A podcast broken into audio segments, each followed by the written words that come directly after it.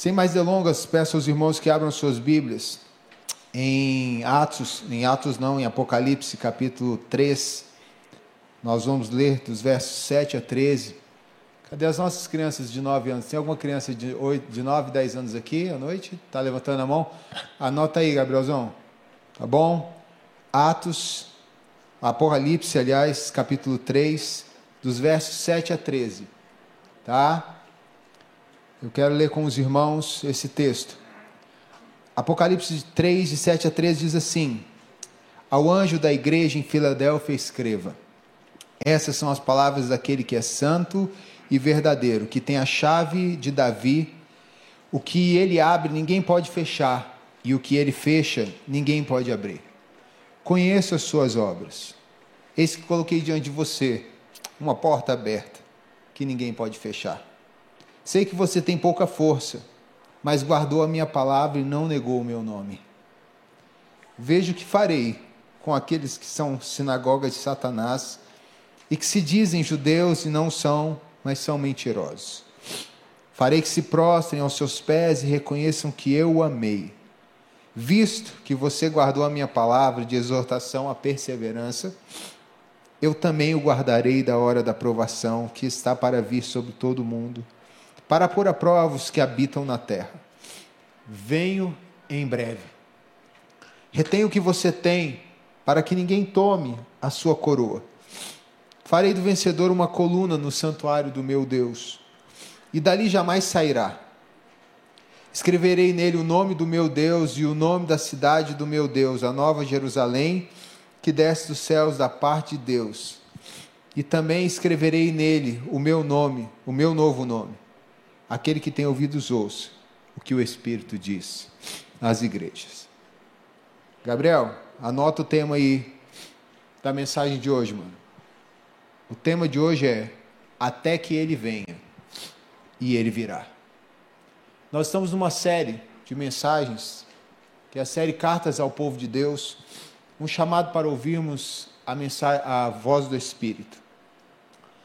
Nós estamos na sétima mensagem, esta é a sétima mensagem, de oito mensagens que iremos ter nessa série.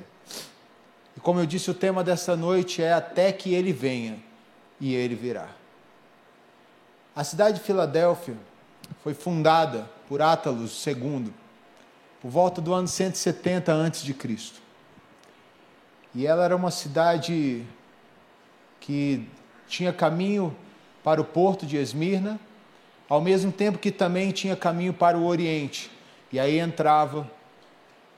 Ela recebeu esse nome em homenagem à amizade e ao amor que Átalos II tinha pelo seu irmão. Por isso ele deu o nome de Filadélfia, que é a cidade do amor entre irmãos. Essa cidade, ela era uma cidade próspera e foi criada para ser um polo cultural e onde seria difundida a língua e a, a cultura grega. Tanto é que cerca de 50 anos depois de ser criada essa cidade, o Império de Lídia, nesse tempo, já não falava mais as línguas do seu, as suas línguas nativas, eles só falavam o grego. A cultura grega foi estabelecida, a língua grega foi estabelecida, a filosofia grega foi estabelecida. E Deus usou esta cidade para ela ser uma cidade de portas abertas. No ano 18, já depois de Cristo, um vulcão, porque ela era cercada de regiões vulcânicas, e na região de Filadélfia, por conta de uns vulcões que foram ativados longe de lá, placas tectônicas Lá havia uma falha geológica muito grande, placas tectônicas se bateram e um grande terremoto abateu a cidade de Filadélfia. E no ano de 18 depois de Cristo, 16 a 18 depois de Cristo, Tibério César empenha dinheiro, empenha é, grandes valores ali e reconstrói a cidade. A cidade de Filadélfia deixa de ser chamada de Filadélfia para ser chamada de Neo-Cesareia, por conta de Tibério César. Anos se passaram, já depois aí, século 6, no ano, aliás, no ano 60 depois de Cristo, 70 depois de Cristo, a cidade muda de nome por conta da mudança do nome do imperador e passa a ser chamada de Flávia, porque ela era uma, porque o nome de Vespasiano, do, do imperador Vespasiano, era Vespasiano Flávio. E essa cidade se tornou um corredor, porque por ela passava a uma das estradas romanas que levava, era um correio, era uma estrada de correio, ela levava todas as informações, por meio dela se passavam as informações do Império Romano que iam ao Oriente. Filadélfia era uma cidade importantíssima. E ela tinha, como nós vimos, esse negócio dos terremotos, ela não era uma cidade populosa internamente. Não era uma cidade que dentro dos seus muros muitas pessoas moravam. Porque eles tinham medo de que outra, nos tempos dessa carta, mais pessoas moravam nos campos do que moravam dentro da cidade de, é, de Filadélfia. Tudo isso aqui vai fazer sentido para nós com o texto que nós lemos nesta noite. Jesus Cristo pede para que João escreva uma carta ao anjo da igreja de Filadélfia e diz: escreva esta carta. E ele se apresenta. E eu quero trazer aqui pelo menos cinco certezas que esse texto nos traz. Cinco maravilhosas certezas que esse texto nos traz. Filadélfia era uma das duas, foi uma das duas igrejas que Deus que Cristo não deu nenhuma reprimenda, pelo contrário. Ele elogiou, consolou e fez uma promessa maravilhosa a esta igreja. E ele começa se apresentando, dizendo: Essas são as palavras daquele que é verdade, santo e verdadeiro, que tem as chaves de Davi, que ele abre e ninguém fecha, e ele fecha e ninguém pode abrir. A primeira certeza valiosa para mim e para você para uma igreja que está sendo perseguida nos tempos de, é, de João, a igreja de Filadélfia, perseguida não pelos, é, pelos idólatras de Filadélfia, porque ela era chamada também de uma pequena Atenas, de tantos pequenos altares que tinham lá, tantos altares a deuses diferentes. Mas elas, eles estavam sendo perseguidos pelos judeus. E essa perseguição foi pesada. Porque no ano, mais ou menos no ano 90, próximo dessa carta mesmo, os judeus escreveram 18 orações, 18 bênçãos. E eles fecharam o cânon e eles escreveram 18 bênçãos. E numa dessas bênçãos, porque eles sempre trabalhavam bênção e maldição, uma delas era condenando totalmente todo tipo de cristão. Eles diziam: Maldito seja o judeu que seguir a seita dos nazarenos do Nazareno. Maldito seja todo aquele, não só o judeu, mas também o cristão. E como já no ano de 90 havia uma perseguição do Império Romano ao cristianismo, os judeus passaram a ser ferrenhos colaboradores do Império Romano, para que cristãos em todo o Império Romano pudessem ser mortos, presos, perseguidos. Em Filadélfia, Jesus se apresenta de forma maravilhosa e nos dá uma certeza que eu quero que você guarde no seu coração, como aqueles irmãos guardaram nos tempos deles, que nós temos um redentor incomparável. Aquele que vem, ele é um redentor incomparável. Gabriel, anota aí o primeiro ponto da mensagem, cara. Ele é um redentor incomparável. E por que que nós chegamos a essa conclusão? Pela forma como Cristo se apresenta. Ele se apresenta como o santo. E aqui santo não é aquele que está excluído de pecado, aquele que está que, que não tem nenhuma falha. Aqui é a fonte da santidade. Aqui Cristo, aquele que nos comprou para si por meio da sua cruz, aquele que nos deu vida por meio da sua morte, aquele que nos fez corredeiros da sua graça, corredeiros da sua herança é, diante do Pai, por meio da morte, da encarnação, morte e ressurreição.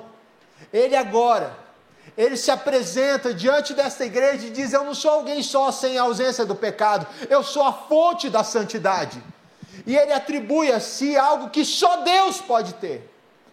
Aonde esta igreja se firma na esperança de que Cristo não é um mero homem, não é um mero profeta, não é um mero pregador, não é um mero é, rabi, ele é o Filho de Deus e ele é a essência do Deus vivo. E por ser a essência do Deus vivo, ele tem a mesma santidade desse Deus, porque ele é Deus. Ele é o infinito Deus homem.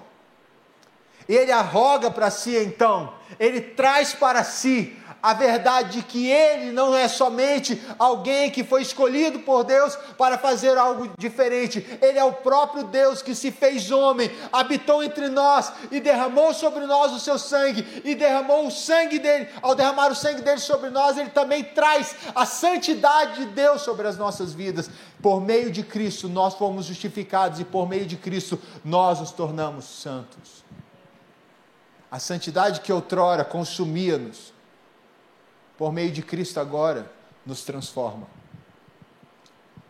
Isso para aqueles irmãos é algo poderoso, queridos, porque o redentor deles é o seu próprio Deus. Sabe Jó? No auge do seu sofrimento, ele grita e diz: Eu sei que o meu redentor vive. E por fim ele vai se levantar do seu trono, ele vai ouvir a minha voz essa é uma visão maravilhosa de Cristo Jesus. Porque ele não diz que ele só é santo, mas ele diz que ele é verdadeiro. E ele, que é esse redentor incomparável, nos mostra que ele é fiel em suas promessas. Verdadeiro aqui não é aquele que diz a verdade, mas ele usa de uma expressão de um paralelismo hebraico mesmo, embora tenha sido escrito em grego, mas ele usa de uma expressão hebraica, de um hebraísmo aqui, não numa ideia de ser verdadeiro, mas alguém que cumpre fielmente as suas promessas. Ele evoca então o Deus da aliança, o Deus que fez uma aliança com a mulher lá em Gênesis 3,15 com o homem o Deus que fez aliança com Noé, o Deus que fez aliança com Abraão, com Isaac, com Jacó, o Deus que fez aliança com Moisés, o Deus que fez aliança com Davi, o Deus que, reno, que reafirmou a sua aliança por meio dos profetas, esse Deus que finalizou e que, que é, carimbou a sua aliança por meio de Cristo Jesus, ele diz agora: Eu prometi, eu cumpri, então olhe para mim, porque eu sou verdadeiro. Esse redentor é incomparável, porque para esta igreja que sofre esta perseguição, queridos, eles olham para o passado e dizem: Eu quero trazer à memória o que me pode dar esperança, como o próprio Jeremias fala seu, no seu livro de Lamentação. E ao falar isso, eles olhando ao passado, eles dizem: Deus nunca mentiu para nós, Deus nunca falhou em uma de suas promessas. Se Ele é então esse Deus que não falha, Ele está dizendo e reafirmando agora para é, nós que Ele é o verdadeiro e que Ele não falhará nas suas promessas. Tudo que Ele disse, Ele vai cumprir. Se ele diz que estará conosco até a consumação do século, ele estará conosco. Se ele diz que ele, nós estaremos aonde ele estiver, nós estaremos aonde ele estiver, porque ele empenhou a si mesmo o seu sangue, ele derramou a sua vida para que o que ele falasse tivesse carimbo de verdade. E por fim, ele carimba as nossas vidas, penhorando o seu próprio espírito em nós. Por isso que todas essas cartas terminam Aquele que tem ouvidos, ouça o que o Espírito diz às igrejas. Porque o Espírito Santo, como falamos na semana passada, é espenhor de Deus. E esse que é redentor, esse que vem, é esse redentor incomparável, não só santo, não só fiel em suas promessas, mas ele se apresenta como quem tem toda a autoridade. E é lindo o que ele fala aqui, porque ele diz: aquele que tem a chave de Davi. Essa, expressão está lá em Isaías capítulo 22. Quando Deus, por meio do profeta Isaías, diz a um dos reis iníquos: Eu vou retirar as chaves de Davi das suas mãos e vou colocar a chave de Davi nas mãos de Eliaquim.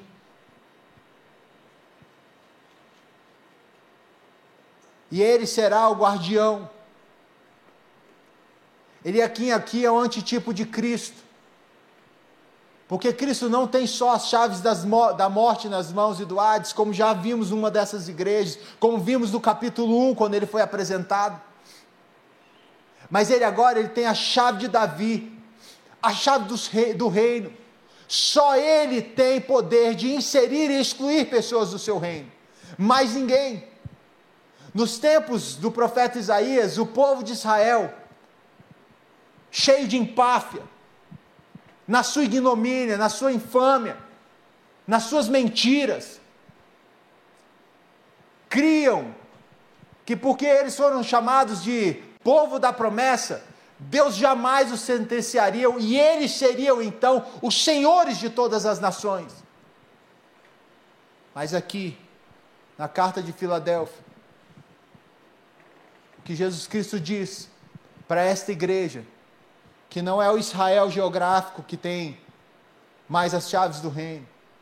Não é o Israel geográfico que vai representar e vai ser o Senhor nas nações. Não é por meio desse Israel, mas é por meio da igreja do Senhor Jesus Cristo. É por meio daqueles que viveram a aliança e, e, e abriram seus corações à aliança por meio de Cristo Jesus. Porque o Israel geográfico, essa sinagoga de Satanás, os judeus que estão perseguindo esse povo, que estão levando eles às prisões, à morte, aos açoites, às feras. Essa sinagoga aqui, que dizia: Nós somos o povo da aliança, nós é quem colocamos, seremos nós que reinaremos sobre todas as nações. Jesus disse para a igreja de Filadélfia: Não serão eles, será a minha igreja, o meu corpo, o meu Israel. Porque essa sinagoga, na verdade, não quis ouvir a minha voz. E se não ouviu a minha voz, ela está ouvindo a voz do diabo. Então ela não pode ser uma das minhas sinagogas, ela não pode ser meu povo. O meu povo ouve a minha voz. No Evangelho de João, Cristo diz: As ovelhas ouvem a voz do seu pastor. Eu sou o bom pastor e eu dou a minha vida pelas minhas ovelhas e elas, eu as conheço e elas me conhecem. A segunda certeza que esse texto nos traz é que este que vem, ele é um redentor missionário. Gabrielzão, anota aí, mano. Aquele que vem, ele é um redentor missionário. Anotou aí, Isabela? Segundo ponto, está comigo aqui? E por que, que ele é um redentor missionário? O texto diz que o que ele abre ninguém pode fechar e o que ele fecha ninguém pode abrir. Conheça as suas obras. Eis que coloquei diante de você uma porta aberta que ninguém pode fechar.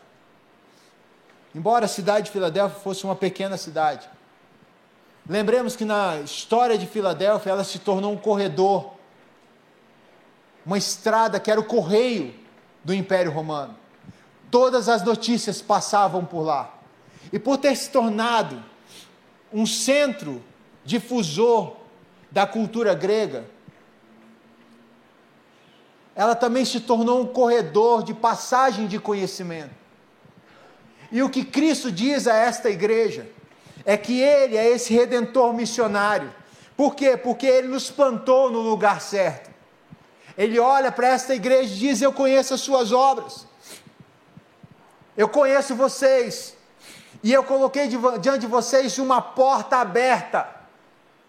Vocês vivem no corredor das informações, e por meio de vocês, o Evangelho vai ser levado tanto ao Oriente quanto ao Ocidente.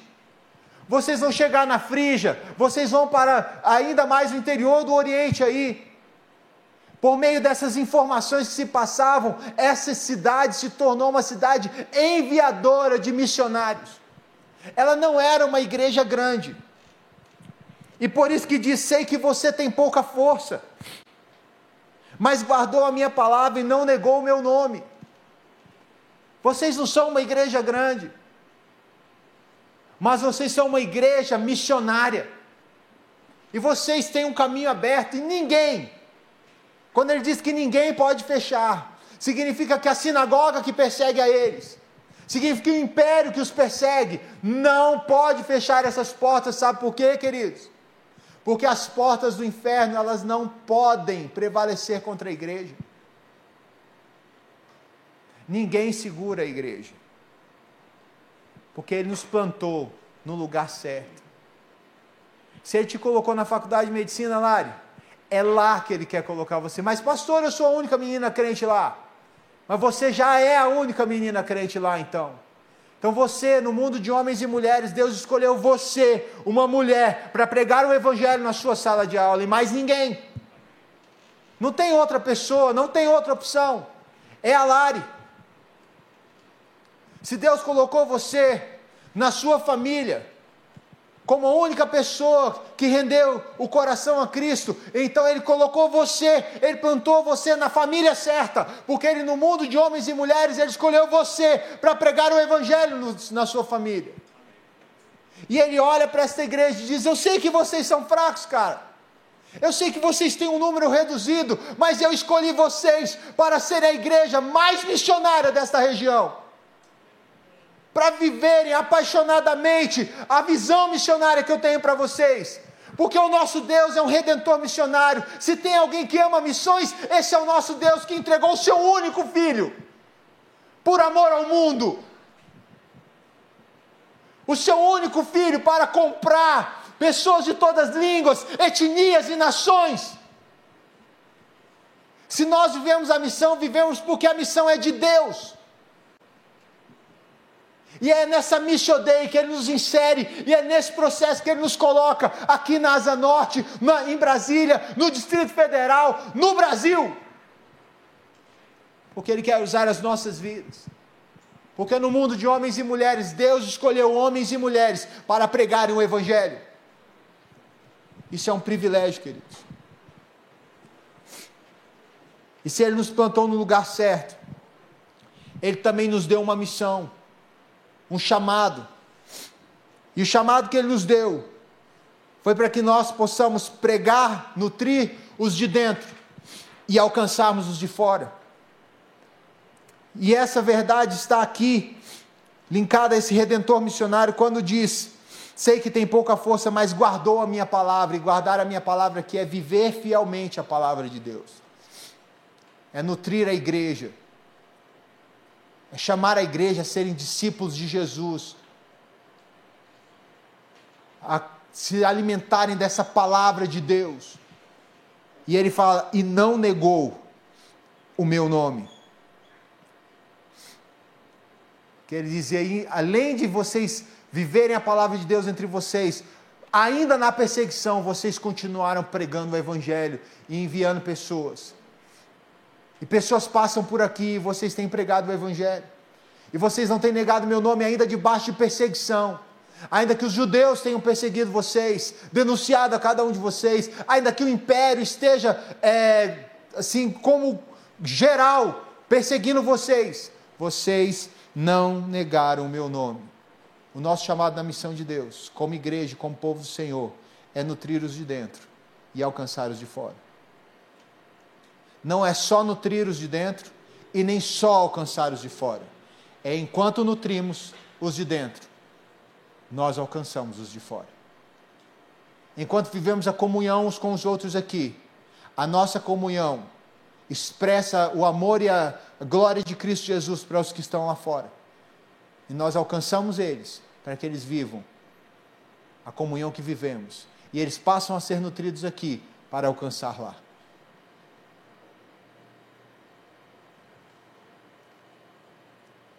A terceira certeza que esse texto nos traz. Anota aí, Isabela, Gabriel, meu querido. É que aquele que vem, ele é um redentor que se alegra conosco. Ele é um redentor que se alegra conosco.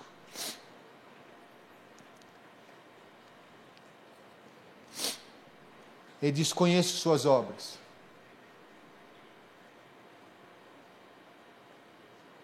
Aqui a ideia é que os olhos do Senhor estão sobre nós. Nós não temos um Deus que está sentado no trono lá e deixou a gente a ver navios. O Deus da Bíblia é o Deus que criou todas as coisas e que intervém na história. E é um Deus que conhece, conhece o seu povo, tem intimidade com o seu povo, tem relacionamento com o seu povo e os olhos dele estão sobre nós. E sabemos que esse Deus conhece as nossas vidas, conhece é, como nós procedemos. Ele conhece a nossa estrutura e sabe que nós somos pó. Ele conhece as nossas fraquezas, mas Ele também conhece o nosso coração e Ele sabe que nós somos dele e ansiamos por Ele, ansiamos a volta dele. E enquanto ansiamos a volta dele, apaixonadamente nós pregamos o Evangelho, o buscamos e assim nós vivemos.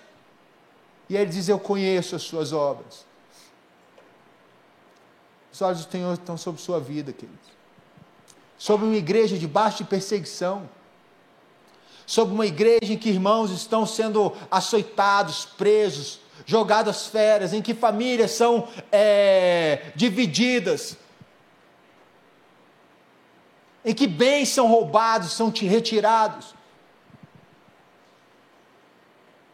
uma igreja debaixo desse tipo de perseguição, quando vê, quando ouve essa fala do seu Senhor, do seu Redentor, dizendo: Eu conheço as suas obras, eu não sei o que você está passando na sua vida, eu não sei como é que está o seu coração, mas saiba de uma coisa: os olhos do Senhor estão postos sobre a sua vida, Ele conhece você, e Ele tem prazer em conhecer você.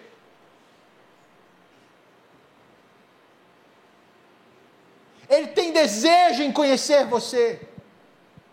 Não como um mendigo que pede por favor, mas como o Senhor, que abriu mão da sua glória e se fez homem e obediente, é, sofreu a morte e morte de cruz.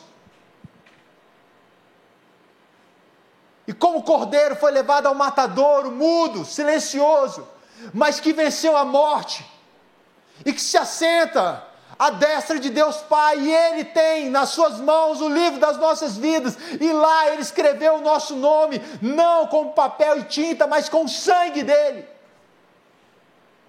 E Ele pode desatar os selos, e só Ele pode ler o seu nome.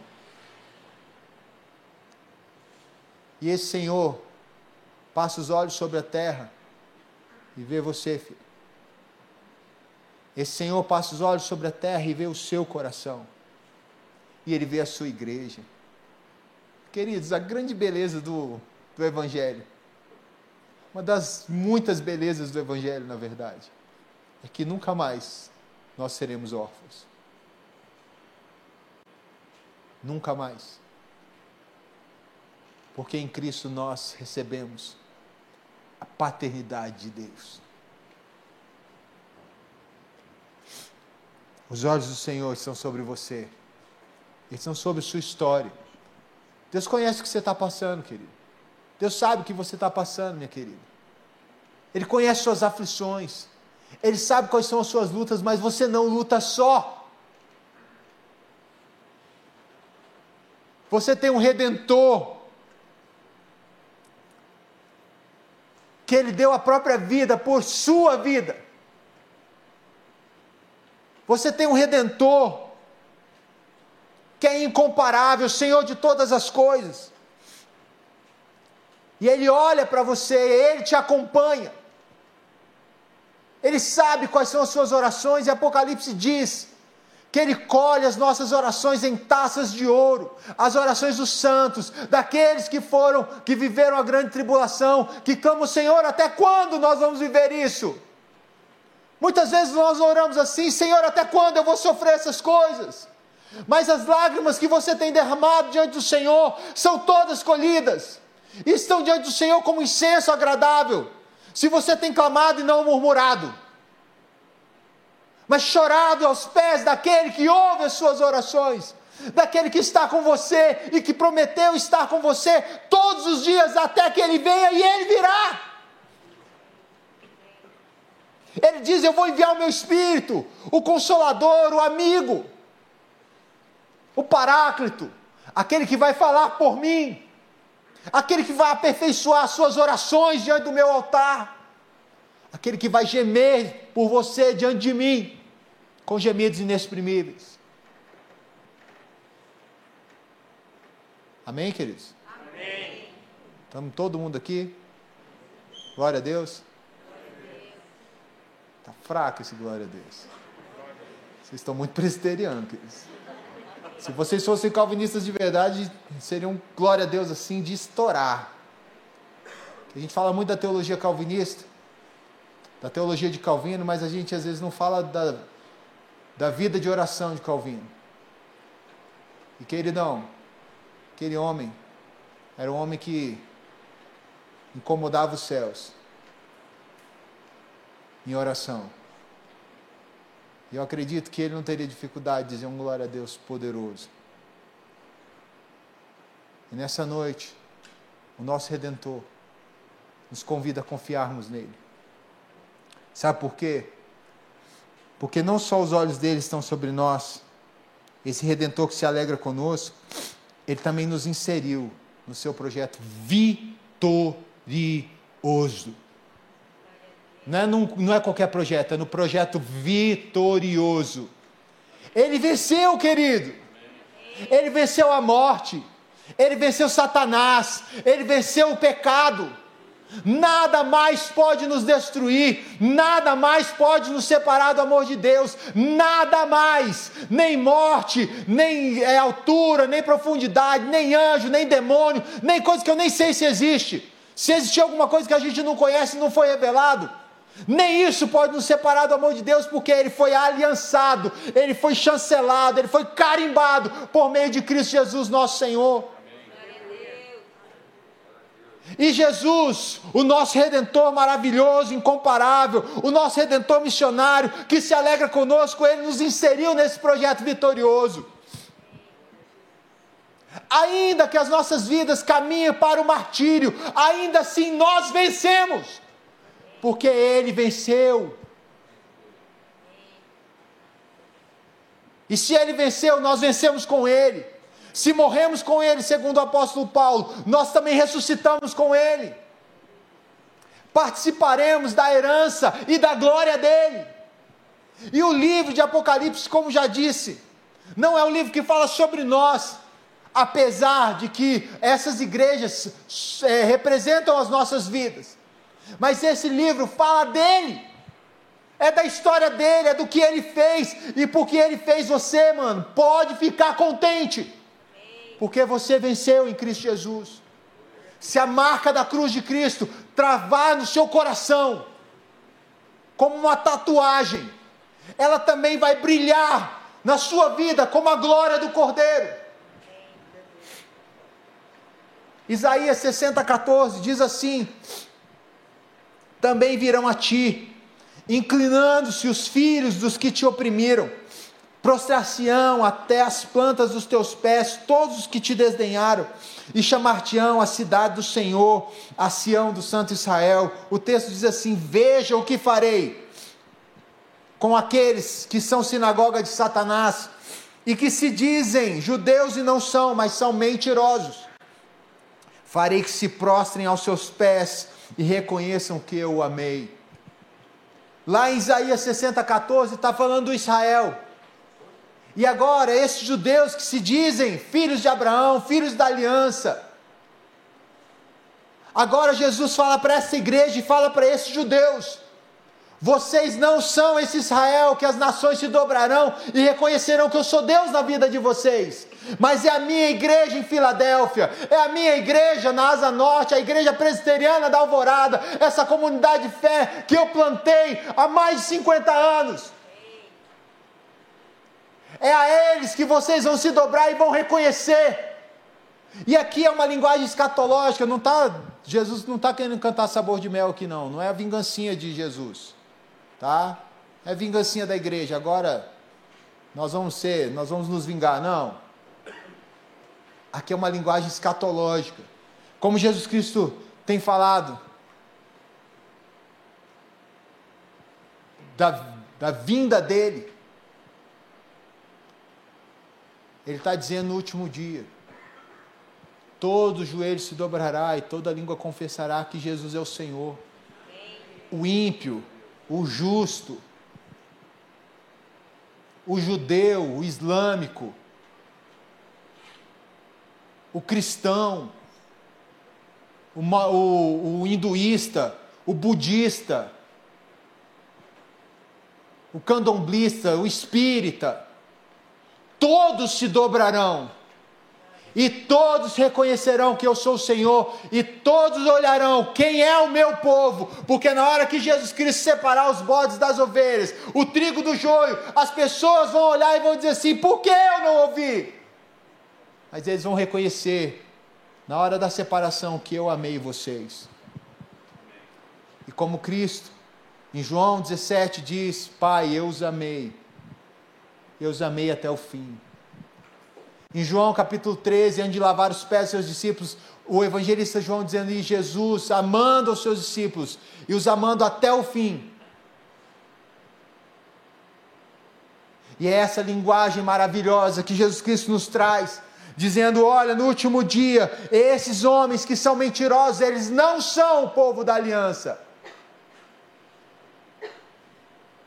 Porque eles não temem a mim, porque eles não me reconheceram como Senhor das suas vidas, eles vão reconhecer que eu amei a vocês, Filadélfia. Ainda que vocês sejam martirizados, não duvidem do meu amor. Porque, queridos, nós já temos conversado na série de mensagens. Não espere honra de um mundo que crucificou o seu mestre. E quanto mais a igreja viver o Evangelho, você pode ter várias possibilidades a possibilidade de um avivamento, de um despertar da igreja. Mas uma certeza que eu tenho e as Escrituras nos dão, nos dá, é que à medida que vivemos fielmente a, a palavra de Deus, em que nutrimos numa comunhão santa, perfeitos de dentro, e alcançamos os de fora, pregando a palavra fiel, nós seremos perseguidos. E perseguição até a morte. Perseguição em que as nossas vidas serão postas em risco, para que a verdade de Cristo seja lançada de forma poderosa. Em que a vida em Cristo é mais importante do que a minha vida. Então, a quarta certeza que esse texto nos traz é que nós temos, anota aí, Isabela, Gabriel, meu querido, vamos lá, Isabela Lindona, é que nós temos um redentor, que é o Senhor do tempo. Ele diz assim: Visto que você guardou a minha palavra de exortação, a perseverança, eu também o guardarei da hora da provação, que está para vir sobre todo o mundo, para pôr à prova os que habitam na terra. Venho em breve. Nós não estamos nas mãos do maior administrador do mundo. Nós não estamos nas mãos do maior psicólogo do mundo. Nós não estamos nas mãos do líder mais impressionante do mundo. Nós estamos nas mãos do Senhor do tempo em que a história é palco da glória dele, em que nada pegou ele de surpresa. E ele diz: Eu sei que virá tribulação. E olha o consolo que ele disse: Eu vou segurar o coração de vocês, eu vou blindar o coração de vocês para que vocês não esmoreçam, para que mesmo que vocês sejam martirizados, o sangue de vocês se torne a, a, a irrigação para a semente do Evangelho no coração desse povo mas vocês vão viver. E ele diz: Eu venho sem demora, que é essa linguagem mesmo, para que nós nos preparemos. Ele não está dando data, ele não está falando, olha, daqui 100 anos, daqui 200 anos, daqui 10 segundos. Ele está dizendo: Eu venho sem demora, então prepara o teu coração. Em todo o tempo, a igreja se despertou para uma vida missionária a partir do momento que ela passou a crer que Cristo vem sem demora. O que define o nosso ardor missionário, o que define o nosso amor profundo uns pelos outros, é sabermos que o nosso Senhor vem nos buscar. E ele olha para essa igreja e diz: Eu venho sem demora. E o Senhor do tempo é Ele, é este redentor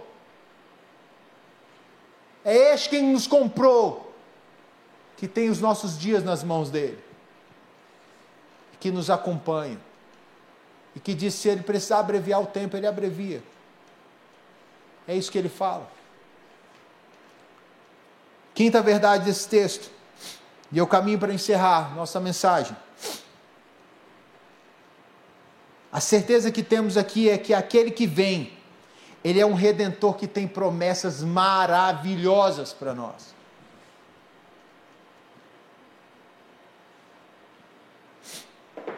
Venho em breve, então retenha o que você tem para que ninguém tome a sua coroa. Ele está falando de um corredor aqui que venceu uma maratona, mas que a corrida não acabou. Mas que já tem a coroa de vitória. Ele diz: Farei do vencedor uma coluna do santuário do meu Deus, e dali ele jamais sairá. Vocês estão lembrados que por conta do terremoto, a cidade de Filadélfia tinha mais pessoas morando fora do que dentro? E as pessoas tinham medo de morar dentro de Filadélfia, porque eles poderiam ter suas casas destruídas a qualquer momento por um terremoto. A promessa de Deus para esse povo é que a, o templo dele é inabalável. Por quê? Porque o próprio Apocalipse diz que não haverá templo na Nova Jerusalém, porque Deus será o nosso templo. E não há segurança melhor do que estarmos inseridos neste Deus. E Ele nos chama para vivermos nele, porque vivermos em Deus é estarmos seguros de que nada vai nos abalar, de que mil cairão ao nosso lado e dez mil à nossa direita e nós não seremos atingidos. E ele não só diz isso, ele diz assim também: escreverei nele o nome do meu Deus e o nome da cidade do meu Deus. Na história de Filadélfia, essa cidade mudou de nome umas três vezes. E de duas dessas, dessas duas últimas vezes por conta de um imperador. Mas agora, Jesus está dizendo para essa igreja que nós não só viveremos nele, mas viveremos aonde ele vive. Nós seremos inseridos numa cidade que não vai mudar mais de nome. Nós viveremos numa cidade em que não mudará mais as suas circunstâncias porque ela receberá não o nome de um imperador deste mundo, não o nome de Vespasiano, não o nome de Tibério César, não o nome de uma homenagem de um, imperador, de um rei para o seu irmão, mas receberá o nome do próprio Deus. E se receberá o nome do próprio Deus, esse nome é imutável, porque este Deus é imutável. Ninguém mais poderá mudar o seu nome. Ninguém mais poderá mudar as circunstâncias onde você estará, porque o Cordeiro de Deus estabelecerá as nossas vidas para todos sempre na cidade eterna, uma cidade com fundamentos inabaláveis em que nós viveremos em Deus e viveremos aonde ele vive. E por fim, esse redentor que tem promessas maravilhosas diz assim: e o nome da cidade do meu Deus, a nova Jerusalém que desce dos céus da parte de Deus. E também escreverei nele o meu novo nome. Aquele que tem ouvidos, ouça o que o Espírito diz às igrejas. Nós teremos uma identidade santa e gloriosa. Mais à frente, a marca da besta. Os ímpios receberão o nome e a marca dessa besta nas suas testas e nas suas mãos. Mas Jesus Cristo diz para esta igreja: vocês receberão o meu nome. Vocês serão reconhecidos como justos pelo meu Pai, porque vocês entrarão na Nova Jerusalém com o meu nome, não é com a marca da besta, não é marcado pela cultura desse tempo, mas é marcado pela identidade de discípulo de Jesus para toda a eternidade. E é nesse lugar glorioso, santo, porque se Ele é santo, nós santos seremos com Ele. E a palavra diz que no novo céu e nova terra não haverá dia, não haverá sol, porque a glória do Cordeiro brilhará e lá será eternamente dia. É isso que Jesus Cristo nos chama a viver. E é este consolo que ele tem para a igreja de Filadélfia. Aquele que tem ouvidos ouça o que o Espírito diz às igrejas. Feche seus olhos, oremos ao Senhor. Santo Deus, nós te louvamos pela tua palavra. Pedimos para que o teu Santo Espírito conduza as nossas vidas. Te louvamos pelo consolo bendito, pelo chamado amoroso que o Senhor nos tem. E agora, povo do Senhor, seja a graça maravilhosa do nosso Senhor e Salvador Jesus Cristo. Seja o amor de Deus Pai e a amizade do Espírito Santo de Deus sobre sua vida, meu irmão e minha irmã, sobre sua família, sobre todo o povo que invoca o nome do Senhor e foi comprado pelo sangue do Cordeiro, até que ele venha e ele virá. A igreja diz e canta. Amém.